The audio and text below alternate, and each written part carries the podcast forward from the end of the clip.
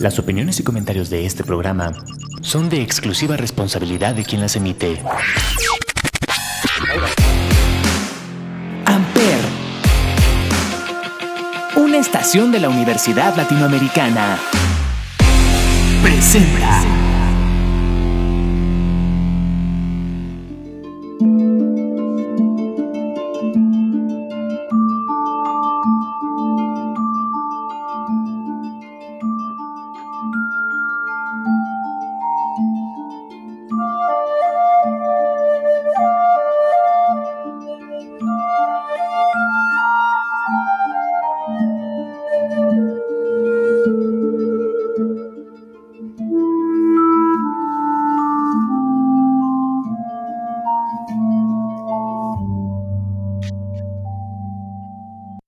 Todos, bienvenidos a este podcast llamado 35 milímetros a través de Amper Radio de la Universidad Latinoamericana y como todos los jueves nos acompaña Olivier. Olivier, ¿cómo estás? Hola Ismael, bien, como siempre, contento de estar en 35 milímetros una vez más por Amper Radio. Así es, y recuerden que en este podcast hablamos de cine, hablamos de películas, de actores y de directores y en esta ocasión pues eh, vamos a hablar de una película que para Olivier y para mí pues fue una tragedia que los premios Oscars más recientes pues literal no ganó nada y en nuestra opinión se merecía mucho más de lo que consiguió. Una película, eh, pues que de, yo creo que de todas las nominadas a mejor película, para mí es la más fuerte. Eh, es la que tiene la historia mejor construida, eh, la fotografía más bonita. Sí. Y la actuación de mejor actor, pues híjole, contra Brendan Fraser yo creo que sí la tenía muy competida aquí, con Colin Farrell tiene música que es para mí muy bella Sí. y dos actores que ya se conocían, que ya habían trabajado juntos con este mismo director, Martin McDonagh. Y pues bueno, una película de 20 millones de dólares, recaudó 48.9. Y pues antes de mencionar cuál es, para entender muy bien esta película y, y saber más o menos de qué se trata, hay que hacer una pregunta. ¿Qué prefieres, Olivier? ¿Ser recordado por ser una buena persona o ser recordado por ser alguien que hizo algo trascendente? Que básicamente es la premisa de esta historia. Pues sí, sí tiene mucho que ver con la historia. Pues yo creo que me da, me da igual, la verdad. Yo creo que ni no me interesa mucho ser recordado ya, en general. Pero yo creo que es mucho más simple o más alcanzable ser recordado por ser una buena persona que por haber hecho algo trascendente, ¿no? Son muy pocas las personas que realmente logran hacer algo trascendente como para ser recordados por, pues, por toda la humanidad o por muchas personas, ¿no? Normalmente Claro. siempre te recuerda, pues, la gente cercana a ti. Claro, y también la película pues nos habla de esta idea de, de la gente que siempre se jacta de ser intelectual y de tener temas intelectuales, Mm. la con- contra la gente que pues lo único que quiere de alguna manera es platicar de cosas banales y de que la vida sea lo más llevadera posible, ¿no? Sí, gente simple, ¿no? Que, que les gusta tener una vida simple sin necesidad de, de tener mucho éxito, mucho dinero, complicárselas, ¿no? Es nada más pasársela bien con lo que tienen y ya, ¿no? Exacto, y pues bueno, así empezamos con este análisis de una película de los premios Oscar más recientes llamada The Banshees of Inisherin, o también en español conocida como Los Espíritus de la Isla, una comedia negra de Martin McDonagh. Sí, justamente es una, una película que se estrenó en el Festival de Venecia del 2022 y que ahí recibió el premio al mejor actor y al mejor guionista, este, por Matic Donna, que es un McDonough más bien. Ajá. Ajá, que él es un este director que ya tenía una mu- trayectoria bastante sólida. Tiene pocas películas, pero todas les ha ido bastante bien, ¿no? La, la más exi- exitosa, pues, ha sido la de Three Billboards Outside Ebbing, Missouri, que, pues, en cuanto a premios le ganó, ¿no? A la de Banshees. Sí, pues sabes que ahí también tenías al monstruo que es este Frances McDormand. Ganó mejor actriz justamente ese año, mejor guion, eh, que en español la conocimos como Tres anuncios por un crimen, ¿sí, verdad? Sí, ajá. Es una, una película con muchos tintes como de los Cohen, eh, tal vez por Francis McDormand, y también con muchos tintes como de, de esta chica Zoe Clow. Un poco, sí. Un poco También. artística la forma de llevarla a hacer y Sí. humor Eh, negro también, este, oscura. de comedia dramática. Mm, También. Eh, solamente que aquí, pues, la película nos recuerda un poquito más a otra obra de él, que era En Brujas, Perdidos en Brujas, donde pues justamente Colin Farrell y su coestrella Brendan Gleeson ya, ya se conocían, ¿no? Sí, sí, es un, pues un grupo de actores que, que repiten en, en, Brujas, eh, ellos dos, que la verdad, este, lo hacen muy bien, ¿no? En, Brujas es más comedia, ¿no? siento que es mucho más comedia que, que la de Banshees, ¿no? Es, tiene más... A mí en Brujas me suena más como una película como tipo de Guy Pierce. Pues tiene, sí, tiene un poquito que ver. Más veloz, ¿no? Un poquito más veloz, porque esta película, advertencia, no es veloz. No, no. Es una película. Sí, no, no, no, es una película nada, nada rápida, que es alguna, algunas críticas que le han hecho que es, que es lenta. Pero pues sí, este director viene de. Tiene cuatro películas realmente y un cortometraje y ya, ¿no? Y a sus cuatro películas les ha ido muy bien. La, primera fue, como dijimos, es la de la de Embrujas. Luego tiene la de Siete Psicópatas. Que aquí este, aparece Brad Pitt, ¿no? Me parece que es un...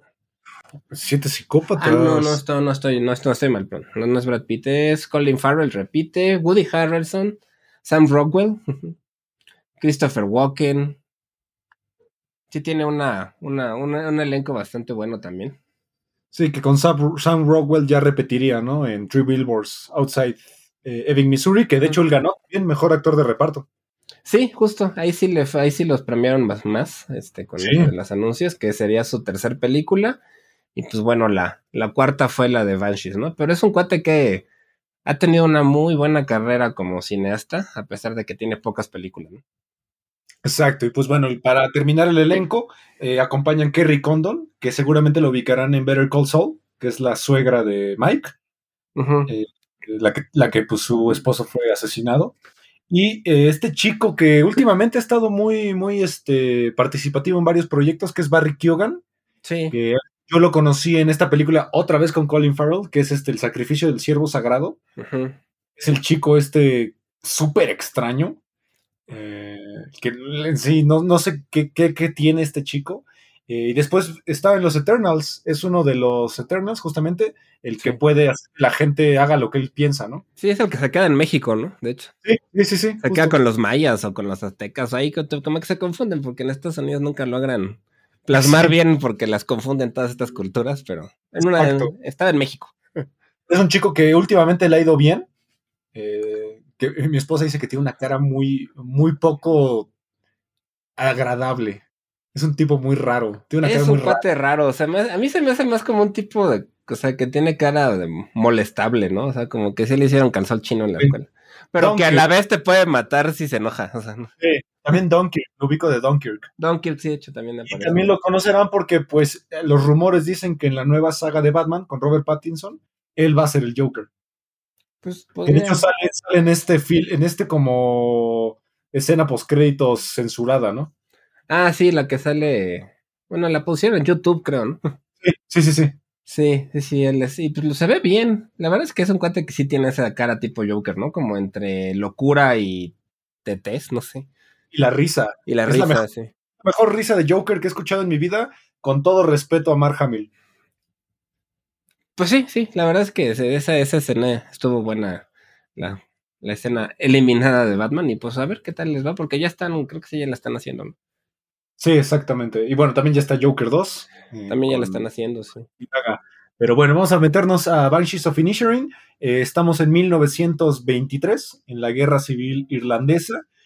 Eh, nada más algo importante para ver la película, si la van a ver en inglés, pongan atención a los subtítulos porque el irlandés es un inglés totalmente inentendible. Ahora entiendo el chiste de, de ¿no? En la entrega de los Oscars que dijo, esta película se trata de un montón de irlandeses a los que no se les entiende nada. Pues sí, sí, la verdad es que sí es un acento bien distinto, ¿no? Y difícil de entender el irlandés. marcado. El escocés creo que está todavía peor. Uh, sí, puedes ver Transporting. sí nada. Sin subtítulos yo creo que no le entiendes nada. Sí, aunque hable uno inglés sí les cuesta, sí cuesta, la verdad. Y yo la vi en inglés con subtítulos en inglés. sí, mi esposa es traductora de inglés, traductora lingüista, y no le entendió nada al inglés. O sea, literal dices que hablan, hablan tan pegado y tan rápido que no les entiendo nada. Además tienen sus propios, este, sus propias palabras, ajá. Sí, sus Entonces, modismos. Sus modismos. Entonces sí es difícil entenderla si no. Aunque hable uno inglés, sí está difícil. Exacto. Pero creo que la película es sumamente basada en las actuaciones Sí. y en, y en los diálogos. Porque, a ver, la película trata de dos amigos que nos dan a entender que han sido amigos prácticamente toda su vida. Viven en una isla alejada de la capital de, de Irlanda, eh, en esta guerra civil. Y pues, de un día para otro, el más grande, que, interpretado por Brendan Gleeson, decide ya no ser amigo de Colin Farrell porque le- lo considera aburrido. Fin, esa es la historia. Así Sí. de sencillo. Sí, justamente. Esa es la premisa de la historia. Que Ha desperdiciado su vida, ¿no? Con él. justo, ¿qué, qué pasa, no? Si tu mejor amigo te deja de hablar de un día para otro. Además, en aquí, pues, tú- digamos que el personaje de este, ¿cómo se me? De Colin, Colin Farrell. de Colin Farrell, que se llama Padrich, Padrich y Colm, ¿no? Era, es Brendan Gleeson. Este, pues el personaje de Patrick se le mueve toda su vida, porque lo que él hacía realmente era irse a, pues o sea, atendía como en la mañana a su granja, porque él tiene una granja con algunos animales y cosas de ese estilo, y después en la tarde irse al pub de esta isla, que es una isla ficticia, que, que sí está basada en la geografía de Irlanda, pero que no existe como tal, que se llama Inisherin, que es una isla pues de campesinos, pescadores, muy- una vida muy rural con muy poquitas personas. Y pues este Sí. cuate está acostumbrado a irse con su amigo este Colm todos los días después de trabajar, ahí a tomarse sus cervezas en el pub, ¿no? Sus Guinness. Guinness, sí, sí, se ven mucho de este estilo de Aparte, cervezas. A las 2 de la tarde. O sea, la vida termina a las 2 de la tarde. Justo.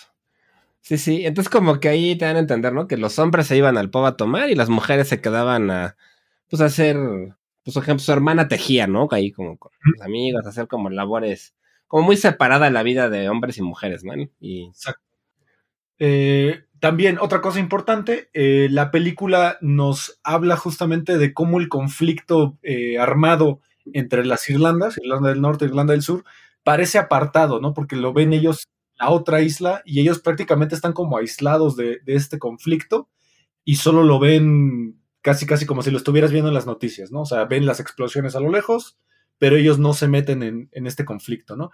Cosa, cosa que simbólicamente es importante, ¿no? Como el personaje de Colm, pues parece ser esta indiferencia hacia, hacia el sufrimiento de la gente, porque literal a él no le importa dejarle de hablar a su mejor amigo de toda la vida y que éste sufra por, por su indiferencia, ¿no?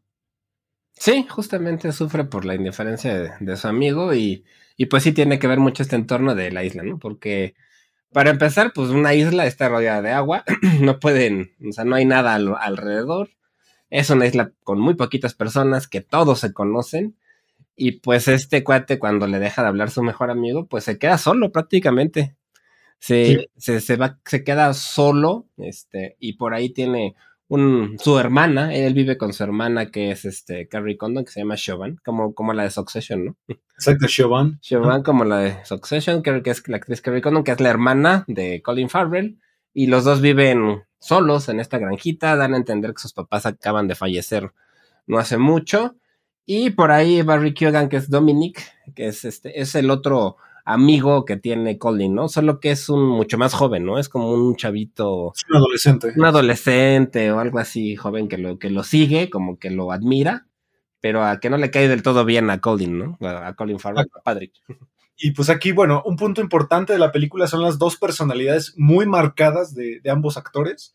Eh, Colin Farrell interpretaría a este chico, pues que es, es más mundano, más aburrido, le gustan las cosas sencillas, platicar prácticamente de, de que hoy salió el sol más que ayer, porque pues toda la película está nublado, básicamente, algo importante de la película.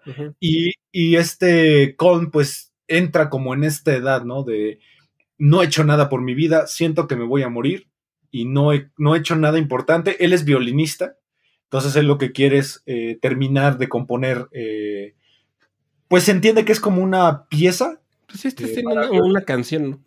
una canción para violín y pues de un día para otro decide quiero dejar de hablar contigo porque pues me entorpeces mi proceso creativo. Si me vuelves a hablar, me voy a cortar los dedos.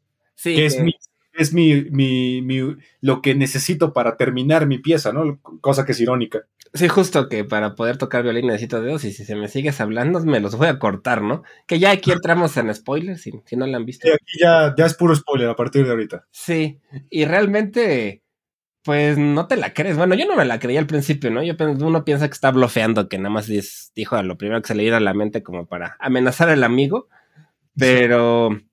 Pero sí, ¿no? Le, da esta amenaza y obviamente Padre pues no se la cree y, sigue, ¿no? Insistiéndole, insistiéndole mucho tiempo. Y en esto eh, tienen conversaciones, con esos los diálogos son muy importantes porque tienen conversaciones bastante, pues, fuertes y profundas, ¿no? Porque, como dices, ¿cómo? ¿Por qué le dice, oye, ¿por qué no, este, por qué no me hablas, no? ¿Qué te hice si ayer yo te caía bien? Y Exacto. cuando le dice, es que me aburres, ¿no? Eres dull, le dice en inglés, que es un tipo muy dull, muy aburrido, muy... Y el otro dice, pero pues si siempre hemos hablado, ¿no? Y, y ya le dice, me acuerdo mucho de eso, no sé por qué se me quedó que le que le dice, pues es que ayer estuvimos hablando dos horas solo de lo que tenía la caca de tu burra. Exacto, exacto. y además, Colin Farrell interpreta un tipo que parece que no enfrenta sus problemas. También. Que, es, que, que le gusta ser como conformista. También. Llega un momento donde se agarra de valor y un poco de alcohol para confrontarlo.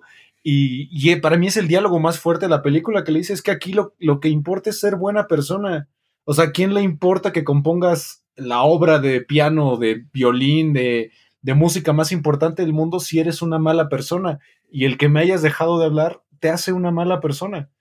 Que es el punto central de la película, ¿no? Que es más importante trascender o ser recordado como una buena persona. Sí. Por los que quieren, ¿no? Sí, porque precisamente Colm tiene su, su crisis de la pues ya de cerca de la... ¿Cuántos años tiene Brendan Gleeson? Ya se, ya se ve como, como una persona que está entrando a la tercera edad. Ajá. Brendan Gleeson tiene 68 años. Sí, ya entonces un cuate que se da cuenta que su vida está a punto de terminar y que siente que no ha hecho nada con ella y decide pues abandonar a este amigo que él considera que le quita el tiempo porque él lo que quiere es dedicarse a, a tocar y escribir por lo menos una canción para ser recordado.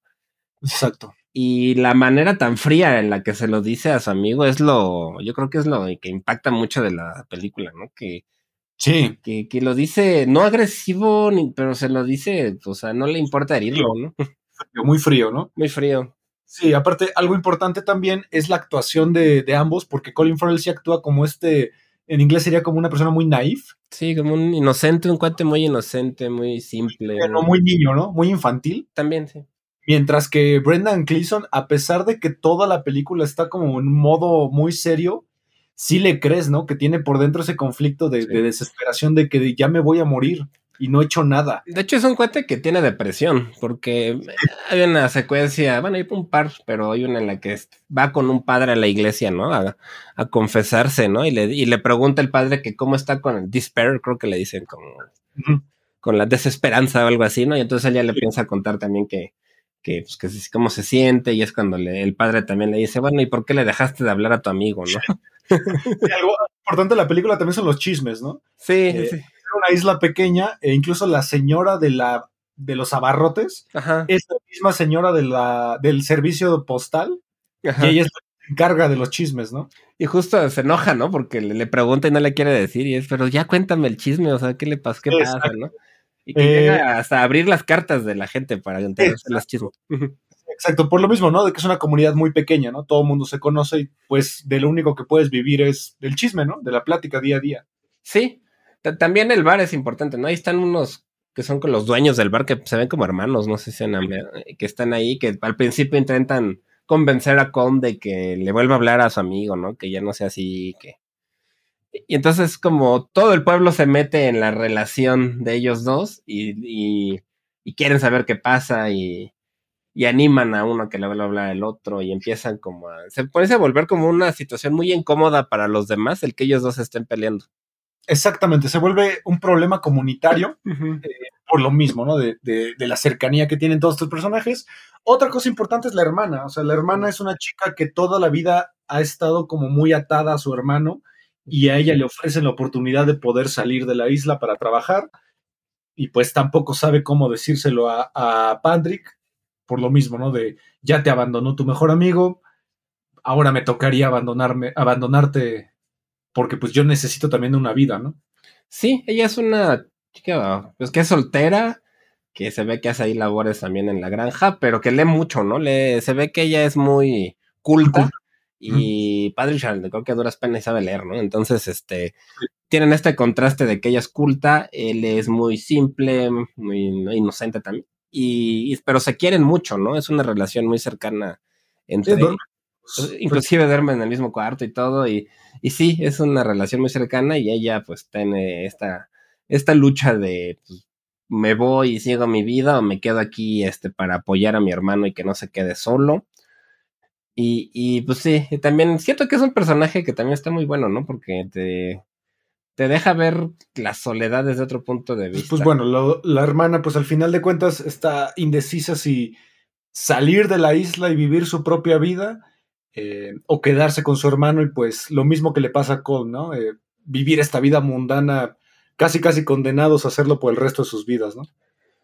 Pues sí, sí, sí, es algo que ellos no quieren realmente, ¿no? A diferencia de, de Patrick, que él sí está a gusto donde está, ¿no? Él, la verdad no, no se ve que tenga quejas, al contrario, ¿no? Se ve que está contento. O estaba, hasta que el amigo lo deja. Exacto. Y pues bueno, el, tercer personaje importante sería eh, Dominic, este chico adolescente, eh, que tiene un problema importante, ¿no? Su padre es como un, es un policía. Sí, es el policía de la isla, ¿no? Exacto, que es un alcohólico que abusa de él. Además, sí. Y pues le termina platicando a Patrick que abusa de él, entonces Patrick pues sufre también el abuso del policía, lo golpea y pues termina con esta amenaza, ¿no? De que quiere matarlo, que, no sabe si lo va a matar o lo va a golpear, ¿no? Pues sí, es que Dominic le cuenta y entonces él en, en una de... Pues cuando llega este cuate a la... Llega el policía, ¿no? Al pub donde se están peleando empieza a decir, ¿no? De, de que el que se mete si, si él es un abusador y todo, ¿no? Entonces el policía lo agarra primero contra el hijo, por haber dicho, que, que es Dominic, este cuate tiene, no sé, pero a mí me da la impresión de que tiene algún tipo de, de retraso, ¿no? Mental, algo, no, no, no sé, porque no se ve, digamos, sano 100%. Sí, exacto. De hecho, tienen una plática súper estúpida sobre un palo. O sea, Dominic se encuentra un palo y pues para él es algo súper trascendente. Cosa importante, el palo será mm. importante en el futuro. Cierto. Eh, pero bueno, encuentra un palo. Este chico también se dedica a como a pastorear eh, ovejas y está enamorado de la hermana. Está enamorado de la hermana de, está enamorado de Chauvin. Y, y es un cuate, pues, que sí se ve, pues sí, que tiene algún tipo de, discapacidad tal vez, no como leve, ¿no? No algo muy grave, pero sí se ve que a lo mejor cognitivamente no está al 100, o no sé si se deba tal vez a los abusos del papá o algo, pero... Sí, como que no lo, no lo explican mucho, pero sí lo dan a entender, ¿no? Sí, sí dan a entender que, que, algo tiene él, este. Y pues es un chavo, pues que sí, ve en Patrick como un...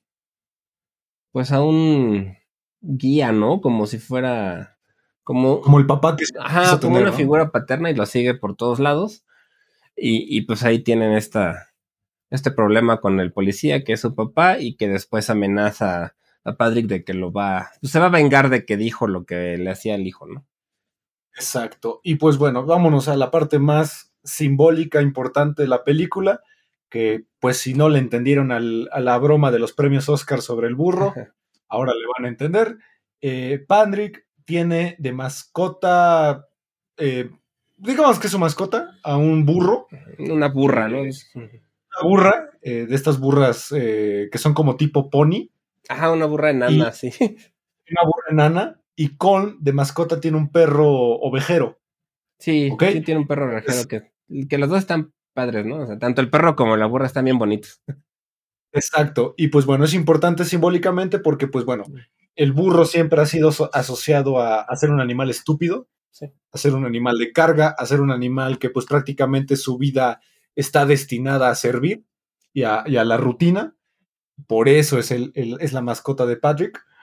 Mientras que el perro ovejero, pues es un perro, es una raza de perro que justamente está asociada a ser bastante inteligente y por eso se dedican a la, al pastoreo y es la mascota de Cole, ¿no? Entonces, eh, cada animal es justamente asociado a su dueño, ¿no? Sí, justamente tienen, eso me gusta de la película, que los animales tienen una importancia bastante grande, ¿no? Porque, como dices, ¿no? Cada uno tiene su mascota. Además, pues como es una granjita donde vive Patrick, también tiene otros animales. Hay caballos, hay, me parece que vacas por ahí hay, ¿no? También. Hay cabras. Cabras, tiene bastantes animales, pero sí se nota que su favorito es este Jerry, la Jenny, Jenny la burra. Sí, que hasta la deja entrar a la casa y la hermana se Eso es curioso, porque precisamente cuando empieza a enemistarse con Cosmo, cuando él le deja de hablar, él empieza a acercarse más a Jenny, a la burra, como que lo utiliza como sustituto de la amistad y entonces la deja pasar a la casa, ¿no? Y, la hermana le dice, sácala, ¿no? Y él le dice, no, no la voy a sacar porque es mi amiga y, y, y está conmigo, ¿no? Y entonces como que él se empieza a juntar más con los animales mientras se va alejando de, de su amigo, ¿no? Y es como ese sustituto de, pues, de la compañía que él necesita. Exacto, y pues bueno, aquí viene el momento más trágico de la película, que, que prácticamente podrían hacer un spin-off de John Wick, si, si, Patrick quisiera. Eh, por lo mismo de los dedos, eh, Colm cumple su amenaza, se empieza a cortar los dedos y la forma de, de, restregárselo a Patrick es que los dedos se los avienta a la puerta de su casa. Sí, eso es algo tan brutal. Muy raro. muy raro, porque si no te esperas que alguien actúe de esa manera, ¿no? Exacto, no, es una persona pues que pues hasta pareciese estar enferma, eh, por, lo, por, lo, mismo, ¿no? De la depresión. pues eh, y empieza con un dedo, de hecho aprende a tocar el violín con un dedo, pero después en un arranque de ira, eh, de advertencia hacia Patrick de que ya no se le acerque, se decide cortar sus cuatro dedos restantes, se los avienta a la puerta y pues lamentablemente la burra pues se atraganta con uno de los dedos y fallece. es, el momento más... Em, es el clímax, digamos. es el clímax de la película porque literal Patrick pierde todo, o sea, pierde a su amigo, pierde a la burra y la hermana le da la noticia de que se va a ir. Sí, entonces él ya, exacto, se da cuenta de que se va a quedar pues completamente solo, pierde a su compañía, que es este burro. Pero antes de esto, a mí lo que me llama mucho la atención es esta parte del, o sea, porque Patrick le, le sigue hablando, ¿no? Le sigue hablando, le sigue hablando y él le dice, ya no me hables, ya estoy harto, me voy a cortar un dedo. ¿no?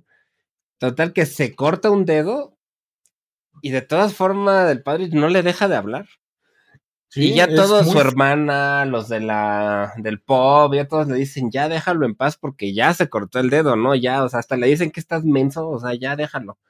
Y, él sigue, ¿no? Como que no puede aceptar la pérdida. Entonces, no sé tú qué opinas de eso. A mí se me hizo como una analogía de que a veces uno se aferra demasiado a una persona y no lo deja ir, ¿no? Y, cuándo dejar ir y cuándo no estar. Son como dos tipos de depresión, ¿no? Eh, por, un lado, eh, Colm tiene una depresión de edad, de trascendencia, eh, en la cual siente que ha desperdiciado su vida y, y, y Patrick tiene una depresión de pérdida, ¿no? De, de que él no se quiere zafar de la única cosa que, digamos, lo mantiene con vida, que es, es ser amable con sus amigos. Sí, es su amigo y, y ese es el punto, ¿no? De cuándo como insistir y cuándo ya dejar ir una relación, ¿no? Cuando se vuelve ya algo tóxico y cuándo darse cuenta, ¿no? Y él y... Pues es que te das cuenta, ¿no? De que tu amigo está en un proceso autodestructivo. También, quieres ayudarlo. Pues sí, también. Pero yo, yo siento que él no lo hace tanto por su amigo, sino por él mismo. Pues es que está perdiendo todo. O sea, digo, también tienes al policía que te está amenazando de matarte.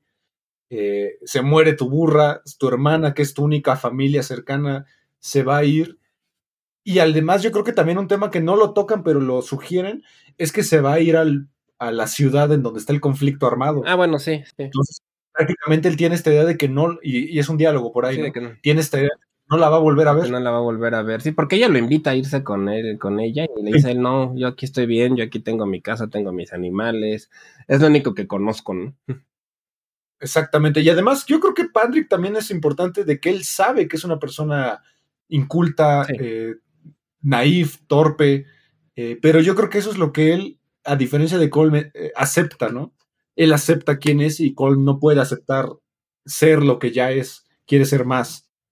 Sí, justo. Y él, él sí está contento y amigo no. Y, y pues no sé, a mí me, dio mucho esa parte, ¿no? De cómo, pues hasta qué punto llegas, ¿no? Cuando ya sabes que mejor sí me hago un lado y ya me aguanto porque, pues ya, la relación no está llevando a ningún, a nada bueno, ¿no? Y, y justo es cuando, o sea, cuando el cuate se corta todos los dedos, eh, si se los va a aventar, pues justo antes es cuando él, bueno, Patrick va al bar y tienen esta conversación, ¿no? En la que le dice, él ya está borracho y como que ya está enojado con él y le dice, pues tú, este, pues yo soy buena persona y tú y tu Beethoven, ¿no? Porque le dice él así de, de es que a Beethoven lo recuerdan por su música y el otro, pues yo no tengo ni idea quién es ese, le dice. Pero a mí lo que me importa es ser buena persona. A mí me van a recordar porque soy buena gente. Sí, dice, yo recuerdo a mis papás que eran buena gente, ¿no? Y, y lo sigo recordando y, y yo he sido buena gente contigo y a mí ese Beethoven ni lo conozco, ¿no? O sea, sí está... Exacto. Dato curioso, porque también Beethoven murió solo. Sí. Sin amigos ni nada. O sea, ahí tiene un, tiene un buen punto. Sí, sí, sí, justo tenía un buen punto, ¿no? Que le dice, pues este, o sea, para empezar, ni sueñas que el nadie te va a recordar así, ¿no? O sea, estás como echando a perder la única posibilidad de que realmente te recuerde a alguien, ¿no? Exacto. Eh, y pues bueno, después de que encuentra su burra muerta, pues obviamente Colin Farrell. Ahí, ahí lo interesante es que tiene su personaje un cambio. Se convierte ahora en una persona mala. Sí, se vuelve malo, sí. Se le olvida totalmente el ser buena persona y lo que decide hacer es quemar la casa de Colin. Sí. Y algo que me pareció increíble es que antes de quemar la casa, saca al perro. Porque dice, el perro no tiene la culpa de que tú seas un objeto. Ah, sí, con el perro, o sea, con los animales siempre son amables, o sea, no...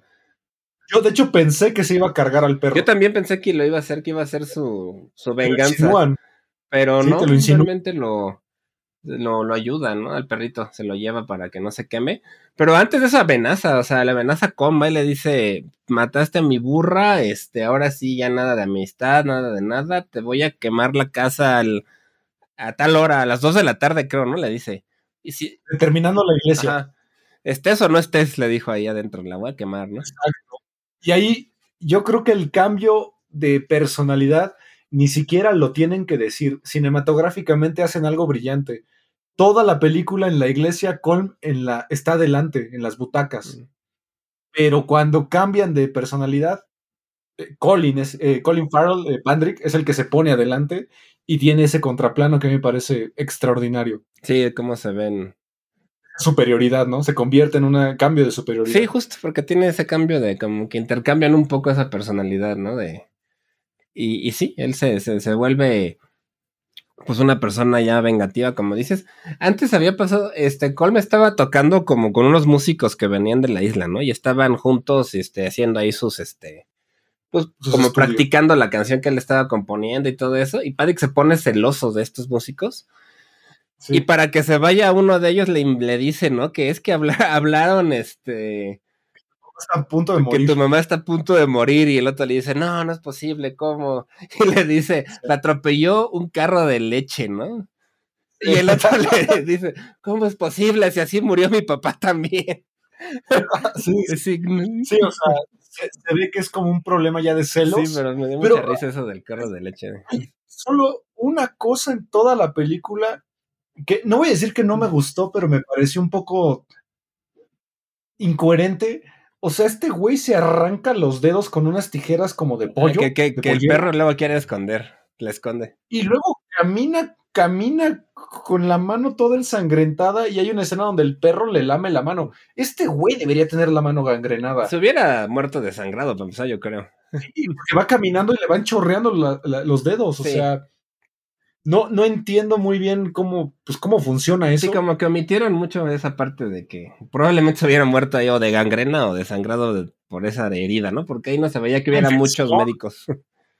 Sí, una infección mínimo. O sea, el perro te está lamiendo la mano abierta. Además, sí. Pero bueno, digo, no, no hacen mucho hincapié en eso. Entonces, Colin Farrell empieza a, a poner leña fuera de la casa para prenderla y se da cuenta de que Colm está dentro de la casa y, se lleva al perro, ¿no? Lo sube en la carreta, se va y lo ve ahí, pero no hace absolutamente nada por tratar de sacarlo ni nada, ¿no? Se va. Exacto. Y pues ahí nos, nos sugieren que Colm, pues prácticamente se, suicida, eh, porque sí vemos la casa cómo se empieza a incendiar. Y pues una, una escena después vemos a Colm en la playa eh, y Colin Farrell se acerca para devolverle al perro Mientras vemos otra vez a lo lejos en la isla, pues los, los ataques de la guerra, ¿no? Sí. Que es como una buena simbología de que ya estamos a mano, pero no volverá a ser lo mismo. Sí, justamente. Y, Muy buen y por ahí antes tienen eh, una, una, conversación, ¿no? So, sobre la guerra que están en el. y que, que, se. Como que es una analogía a la guerra de la situación que le está pasando entre ellos, ¿no? Porque les dice. Están hablando en el bar y dicen que la guerra es este entre hermanos, o sea, que realmente se están peleando entre irlandeses, ¿no? Porque dicen, es que yo nosotros prefería cuando se peleaban con los ingleses porque por lo menos era un enemigo que hasta nos gustaba pelear con él, ¿no? Pero ahora nos sí, estamos no. peleando entre hermanos, ¿no? Porque era, que es precisamente lo que estaba pasando entre ellos también.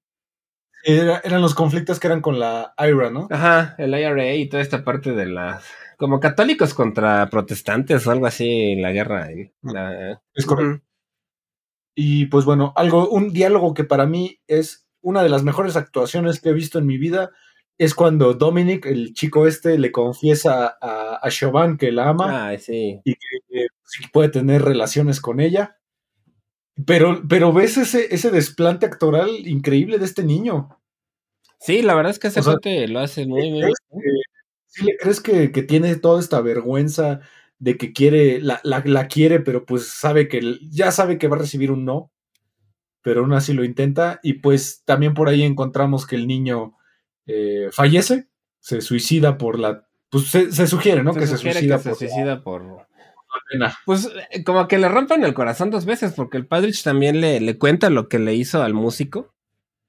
Que Sí. lo que le dijo, y se lo cuenta orgulloso, ¿no? De, ay, ahora sí, este, voy a dejar de ser buena onda y este, le dije a este cuate una mentira para que se fuera y ya no practicara con, con Cole. Y, y él como que le rompe el corazón y se, por, se enoja, ¿no? Y le dice, es que yo pensé que tú eras diferente, que tú eras, que tú no eras como todos los demás, ¿no? Y se va y se ve que le rompe el corazón porque pensaba que, pues que Padrich era bueno y cuando le cuenta lo que le hace este músico, se decepciona de él y yo siento que ahí le rompe el corazón su amigo, ¿no?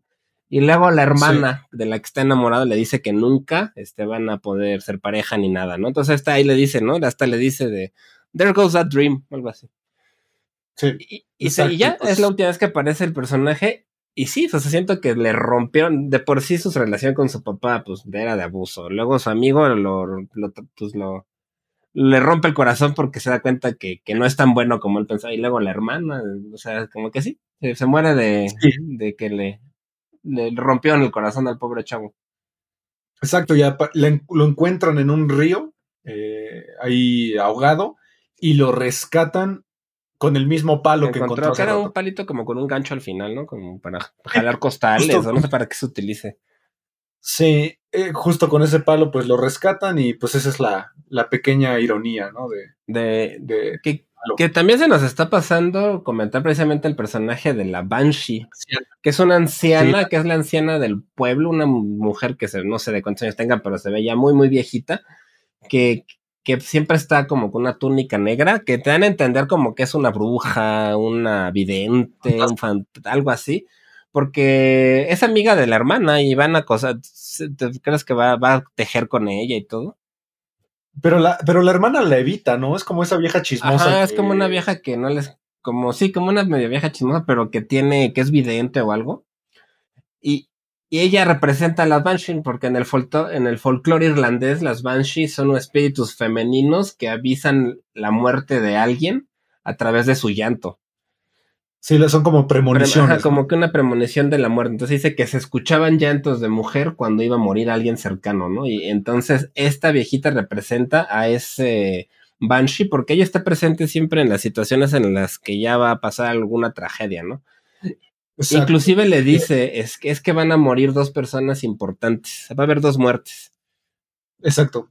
Que en este caso serían la, bruja, la, la burra Y, ajá, y y Dominic. Dominic, justamente.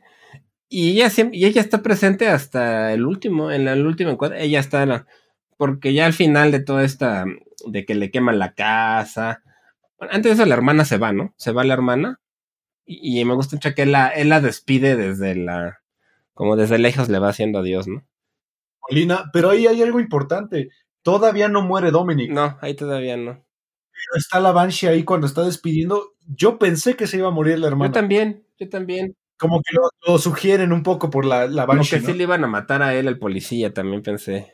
Porque sí. Sí, sí. Entonces, eso se me hace muy inteligente porque este personaje, la viejita, sí es la premonición de la muerte y sí tiene sentido. Pues es la Banshee de la historia, realmente es como un Banshee. La... Sí, yo, yo creo que ahí se inspiró mucho en el séptimo sello de Igmar Bergman. Sí, sí, parece similar. Este, un personaje muy similar a la muerte. Sí. Eh, y, y, el personaje en sí, digo, no tiene muchos diálogos, solamente incomoda su presencia. Y yo creo que esa es la idea, ¿no? Sí, justo, sí, incomoda, sí se ve, claro. Porque eh, también se le esconde él, cuando la va a caminar se le esconde, ¿no? En la, en la pues, ahí en el camino del pueblo, y, y, también la hermana se le esconde, pero siempre está presente en los momentos en los que va a pasar algo, ¿no? Y, y justo ya, ya da su premonición de que va a haber dos muertes. Y, y, sí, al final es ese papel, yo creo, de la, de la Banshee, ¿no? Exacto. Eh, es una película agridulce. Eh, no, no tiene final feliz para nada. No. De hecho, el final, si lo, si lo quieres ver para Colin Farrell, es un final triste y trágico. Y si lo quieres ver para, para Colm, pues también, o sea, se quedó sin mano, se quedó sin casa, ya no tiene amigo. Y pues al final, eh, pues lo único que le queda es su perro, ¿no? Pero pues el perro literal regresó a él por, por el amor de su amigo que le dejó de, de hablar, ¿no? Pues sí, realmente sí se lo cuida y lo regresa al perro. Y, y, a mí me gusta mucho porque así termina la película, termina con ellos que o sea, se encuentran en la playa enfrente de la casa que acaba de quemar y tienen un diálogo en el que como que ya un, aceptan que ya se van, que se perdió la amistad, ¿no? Digamos. Y se separan, entonces este, uno se va hacia un lado hacia el otro y en medio a lo lejos está la Banshee como en medio, vi viéndolos. Entonces te, te, dan esa como simbología de, pues, de esa separación, de la muerte y la de, guerra. y la guerra enfrente. La guerra. Sí, exacto. Es un cuadro, es un cuadro muy interesante. Sí, se ve la guerra, se ve la Banshee, se ven ellos dos separándose. Entonces está, está muy interesante toda esta simbología que tiene la fotografía. Que además son paisajes Sí. muy bonitos.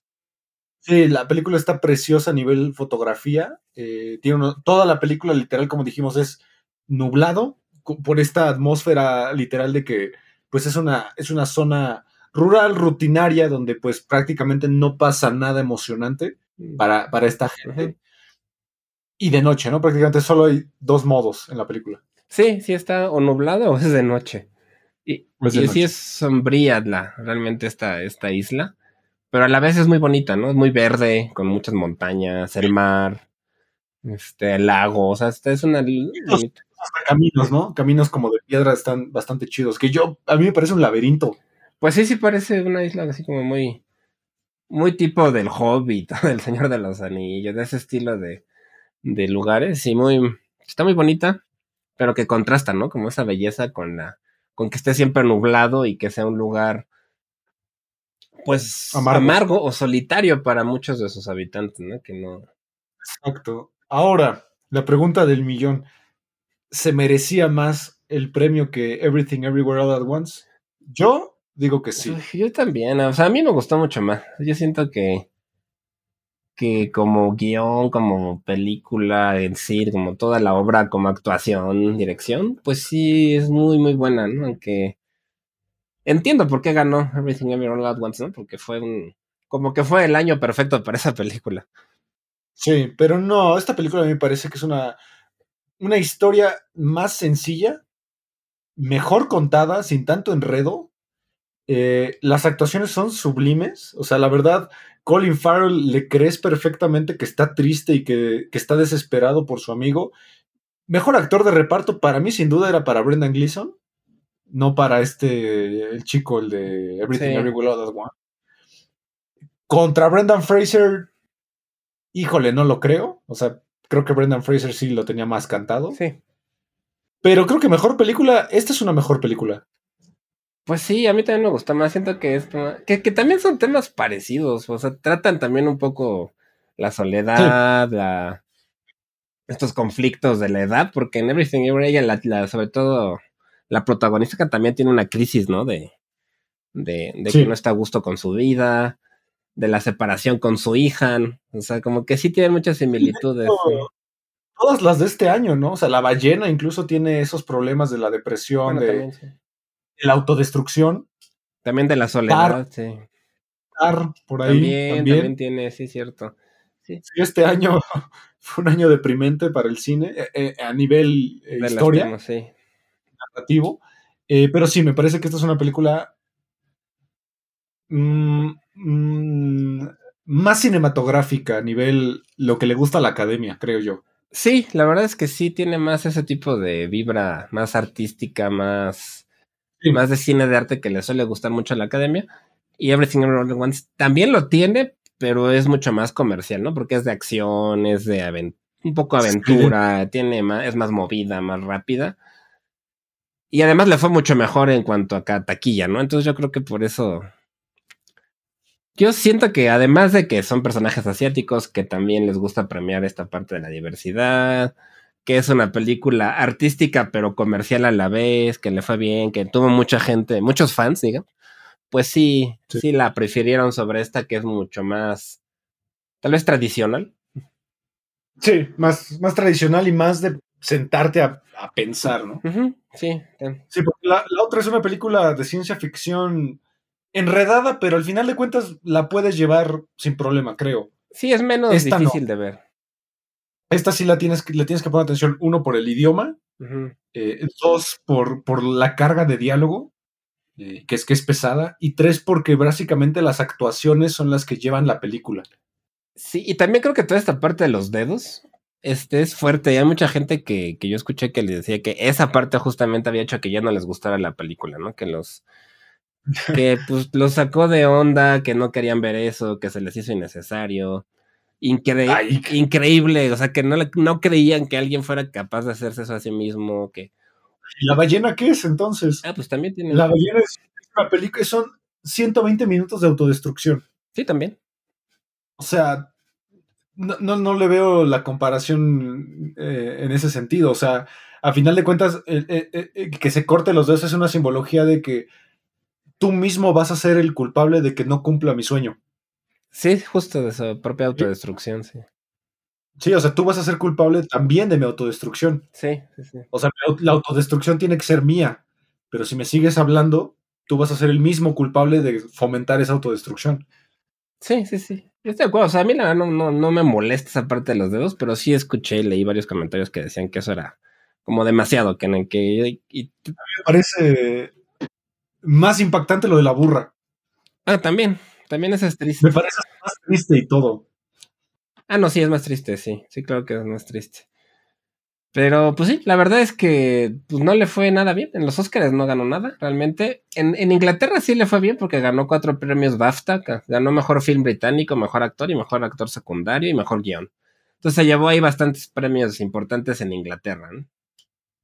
Sí, exactamente. En, en los ACTA ganó tres. Gan- Eh, en los Alliance ganó cuatro. En los American Film ganó uno. En los Arteo uno. Y pues bueno, por ahí también. En los British ganó tres, como decías tú. Entonces, sí, no le fue nada mal. Grabó tres globos de oro, mejor película de comedia, mejor actor de comedia y mejor guion. Festival de Venecia, mejor actor, mejor guion. O sea, realmente le fue bien, salvo en los Oscars, ¿no? Que fue ahí donde fue una, una decepción que no le dieron nada. Yo siento que en- Pero, pero- pero mucha gente por ahí también dice que lo que importa en realidad es el Festival de Venecia y Cannes. Pues sí, o sea, o sea, en cuanto a prestigio de premiaciones, sí. La verdad es que sí son, son premios muy, muy prestigiados y, y pues los Oscars sí han perdido bastante, bastante prestigio ¿no? Con los años, ¿no? Las nominaron a nueve Oscars, pero pues no, nada. Exacto. Y pues la verdad, creo que es la mejor actuación que he visto de Colin Farrell. Aparte de todas las películas que ha hecho con Yargos Lántimos, que son este El sacrificio del siervo sagrado y la langosta, que ahí a mí me parece que él está impecable. Sí, la verdad es que Colin Farrell es un cuate que ha sorprendido bastante con el tiempo, ¿no? Yo creo que él empezó haciendo papeles como más de galán o de, O de malo. o de malo. Ajá. Malo, Y ahí yo lo conocí, en Daredevil. Ajá, como en películas, digamos, más comerciales. Y con el tiempo ha ido evolucionando bastante. Y pues últimamente Es creo que todo lo que ha hecho, todo lo que hace, lo hace muy bien. Sí, está, está muy bien aquí. También, también este Brendan Gleeson, que seguramente lo conocerán por Harry Potter, es este ojo loco. Ah, Moody, algo así. Es él. eh, y la verdad aquí está muy, muy contenido, pero le crees que es un tipo que ya está harto de, de su vida, ¿no? Y que está deprimido. Sí, se la crees con por completo. O sea, la verdad sí se ve que está deprimido, que está muy triste y Todos, creo que todos lo hacen fantástico. Y como que entiendes, además, yo siento, bueno, yo siento que son temas relacionables, ¿no? Porque, a- no sé, yo, yo creo que a todos nos ha pasado, o que te deja de hablar el amigo, o que te corta la pareja, o que tienes una crisis existencial. Entonces te puedes relacionar con estas situaciones a pesar de, la, de que el setting a lo mejor no es el más. Sí, y que tal vez nunca hay una forma amable de cortar eso, ¿no? También, o sea, realmente, Siempre alguien va a terminar lastimado. sí, claro, siempre pasa cuando que termina la relación. El dejar ir, la soledad, pues creo que son temas bastante universales, inclusive la relación con los animales, ¿no? Sí, a mí los animales es- me parece lo mejor de la película. Son, son brutalmente simbólicos y nunca me había enamorado tanto de un burro como con el mío, pero, eh, pero la verdad, sí, muy bien. Es una película que para mí vale completamente la pena verla. Está en HBO, no, está en Star Plus, perdón, está en Star Plus, si la quieren ver. Eh, solamente que creo que es una de esas películas que hay que ver en un mood de que estoy bien. Porque sí es muy triste. Pues sí, sí es una película que tal vez si estás pasando por una situación similar o, o no estás de buen ánimo, sí puede ser bastante deprimente. Porque, porque es un tema, pues fuerte, pero de todas formas a mí me pareció bien graciosa. O sea, tiene momentos muy chistosos genuinamente que me reí bastante porque es como es humor negro. Tiene muchos, muchos detalles que para mí la hicieron menos pesada porque sí te da, te hace reír mucho y tiene, tiene bromas que a lo mejor si las captas siento que son bastante buenas y aligeran mucho la, la carga de la película. Pero pues sí, si estás en un, en un espacio no muy agradable sentimentalmente, puede ser que sí resulte demasiado, demasiado pesada, ¿no? No sé. Sí, a, a pesar de que lleva un ritmo lento, me parece que es una película. A mí me pasó muy rápido la película. Sí, a mí no, sé, O sea, no yo- me aburrió. Como que no quería que acabara. No, a mí tampoco, a mí la verdad no me aburrió, ni, ni se me hizo lenta porque, o sea, entiendo que, que no es un ritmo comercial, pero tampoco es un ritmo demasiado de cine de arte así pesado, ¿no? Sí, o sea, no, no es. eh, Ay, este Tarkovsky, ¿sabes? Sí, no, no, no, es algo mucho más llevadero. Pues dura 114 minutos, o sea, no llega a las dos horas, tampoco se me hace demasiado. Exacto. Yo creo que le pasa lo mismo con, que con la ballena. eh, que, que empatizas tanto con él, en este caso con ellos, que, que sientes como que quieres más. O sea, que no, no les pase nada. O sea, a mí la verdad los dos me, caen, me cayeron muy bien. Eh, y, y me daba risa como el conflicto, a pesar de, pues, de lo de los dedos y la burra y la hermana. Te caen bien y dices, ay, pinches bobos, ¿no? Par de campesinos bobos. Es que sí hay, a, a mí sí me da mucha risa, o sea, sí tiene muchos puntos donde me reí. Sobre todo antes de que pasen los dos dedos, sí hay cosas bien chistosas. Sí. O sea, esos- la situación de ellos. Todas las partes de la cantina, ¿no? Son como muy Las chistosas. partes de la cantina sí son chistosas. Este, y, y tienen muchos diálogos que también me parecieron graciosos. Entonces, no se me hace súper pesada. Tampoco se me hace lenta, tal vez porque la cámara no tiene demasiado movimiento, ¿no? Y porque prácticamente toda la película es la isla. Nada más. Sí, son, es la isla y son pocas locaciones realmente la, sus- la casa de, de ellos, la, el pub y por ahí algunos paisajes, ¿no? Dentro de la isla. La tienda, ¿no? La tienda está como de La abarrotes. tienda y los caminos de la isla. Exacto, exacto. Entonces, sí, no, no, no es muy dinámica, pero la situación en sí creo que es muy interesante. Entonces, mm, a mí sí, a mí no me aburrió, sí me mantuvo entretenido todo el tiempo. Y lo de los dedos, pues tampoco me pareció para la gran cosa, ¿no? O sea, bueno, Sí, no, no, para mí no me parece nada extravagante. Digo, para que no te guste por eso. la gente de los dedos seguramente no ha visto Old Boy. Exacto, es que si ves otro tipo de películas, ese tipo de escenas son. Esta no es tan fuerte, ¿no? Si ustedes son de esas personas de los dedos y le causó shock, no vea Old Boy. Se van a salir del cine. Sí, justamente, o sea, no, no, no es. Digamos que sí. Si no están acostumbrados a, a, a gore y eso, pues a lo mejor. Pero si no, no es impactante. Digo, no, no se ve que se corte los dedos, nunca se ve, ni Pues se nada. ve un poquito, ¿no? La segunda vez como que sí agarra la tijera y medio se ve ahí.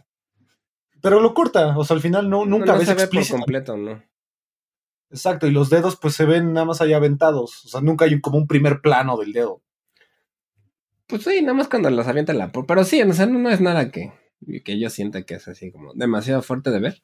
Tal vez sí puede llegar a ser increíble, pero bueno, pues era un cuate que sí tenía de verdad problemas ya mentales ya de depresión bastante severos, entonces, pues puede ser que uno actúe así, ¿no? Ya.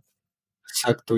Pues bueno, este es el análisis que hicimos sobre esta película, The Banshees of Inisherin del 2022, eh, esta película que no nos parece justo que haya le haya ido tan mal en la entrega 95 de los Oscars. Afortunadamente en las demás eh, premiaciones de renombre, como el Festival de Venecia, pues le fue bastante bien. Y pues yo creo que es de esas películas que quedan para la historia, ¿no? Como a nivel actuación, es de esas películas importantes, yo creo que, van a ser eh, más adelante importantes para Colin Farrell. Pues sí, la verdad es que sí, yo creo que sí. Los que la vimos, yo creo que sí. Si la viste, no creo que la olvides. Porque sí deja. Mm, o sea, como que siento que sí, son un, algo que te puede dejar para una huella, ¿no? Que la vas a recordar con el tiempo porque es una película. Lo volverías a ver. Ajá, y que además trata un tema muy. O sea, muy universal, pero de una manera que a mí me pareció muy original y también graciosa en ciertos momentos. Entonces creo que y, muy respetuosa, ¿sabes? O sea, jamás como que hacen que Colm se vea como ese, ese tipo que te da lástima porque está deprimido. O sea, lo ves como un tipo que también tiene razón en su opinión, ¿no? En su forma de ser. Pues sí, o sea, sí, realmente es un tipo muy duro. A mí se me lleva a caer gordo por momentos, porque ya, pues ya, ya estás, estás exagerando. Pero sí, o sea, porque tristeza me da más Padrich que, que, Sí, porque de repente dices, ya no quiero ser amigo de Patrick porque es un idiota aburrido. Pero se junta con el policía que abusa de su hijo, o sea, güey. Sí. ¿Te da más confort juntarte con el policía? Sí, claro, y. Sí, no, sí se ve muy, muy mal onda. Y, a mí me, en momento sí me cayó medio mal, pero lo entiendes porque te van dando poco a poquito un poco de. Pues de contexto de por qué es como eso, ¿no? O lo que. O por qué llegó a esa decisión. Y, y bueno, pues también si lo llegas a. Creo que todos los personajes están tan bien hechos que los entiende. Pero algo, algo que no hemos mencionado y que me parece muy inteligente de la película, nunca te explican qué tan amigos son, pero lo, lo puedes imaginar. Pues sí, o sea, sí. O sea, jamás te dicen si han vivido algo que los haya unido tan fuerte o desde cuándo son amigos. No, ni hay flashbacks ni nada de este estilo. Porque además hay una diferencia de edad entre ellos significativa. Sí, sí, sí. sí. O sea, eh, Colin Farrell tiene como 40 y 46 años y este señor 68, o sea, se llevan más de 20 años. Sí. Pero no, necesitan explicarte qué tan amigos son o desde cuándo para darte cuenta que, que Patrick de verdad lo quiere mucho. No, sí, sí, la verdad se nota que sí era una amistad pues fuerte, que eran mejores amigos y es cierto que esa diferencia de edad pues es bastante, pero sí, no, o sea, no, no dudas por un momento que hayan sido amigos. Ni, ni necesitan explicarte, ni, ni pasarte ahí la imagen de cuando eran niños o algo. Es una película simple. Sí. Al grano, va al grano. Sí, va al y tiene un guion muy bien hecho y que y también redondo, ¿no? O sea, no deja nada abierto, todo tiene una razón de ser. Es correcto. Entonces está, está la verdad es que sí está muy, muy interesante la película. Vale mucho la pena. Eh, búsquenla, les repito, está en Star Plus. Y pues bueno, este es el, análisis que hicimos de The Banshees of Inisherin. Y pues bueno, gracias por escucharnos otro jueves aquí en, en 35 milímetros a través de Amper Radio. Olivier, muchas gracias. Muchas gracias a ti, Ismael, como siempre, gracias a Amper Radio. Y no se olviden de escuchar nuestro programa de música, Sonidos en el Aire. Así es, nos vemos el siguiente jueves y hasta la próxima. Hasta la próxima.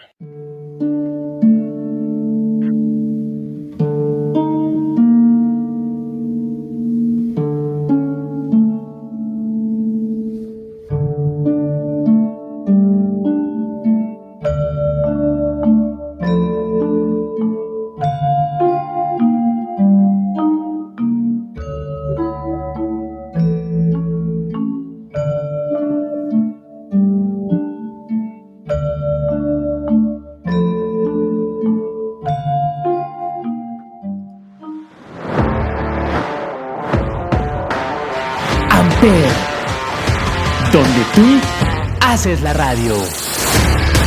Presentó.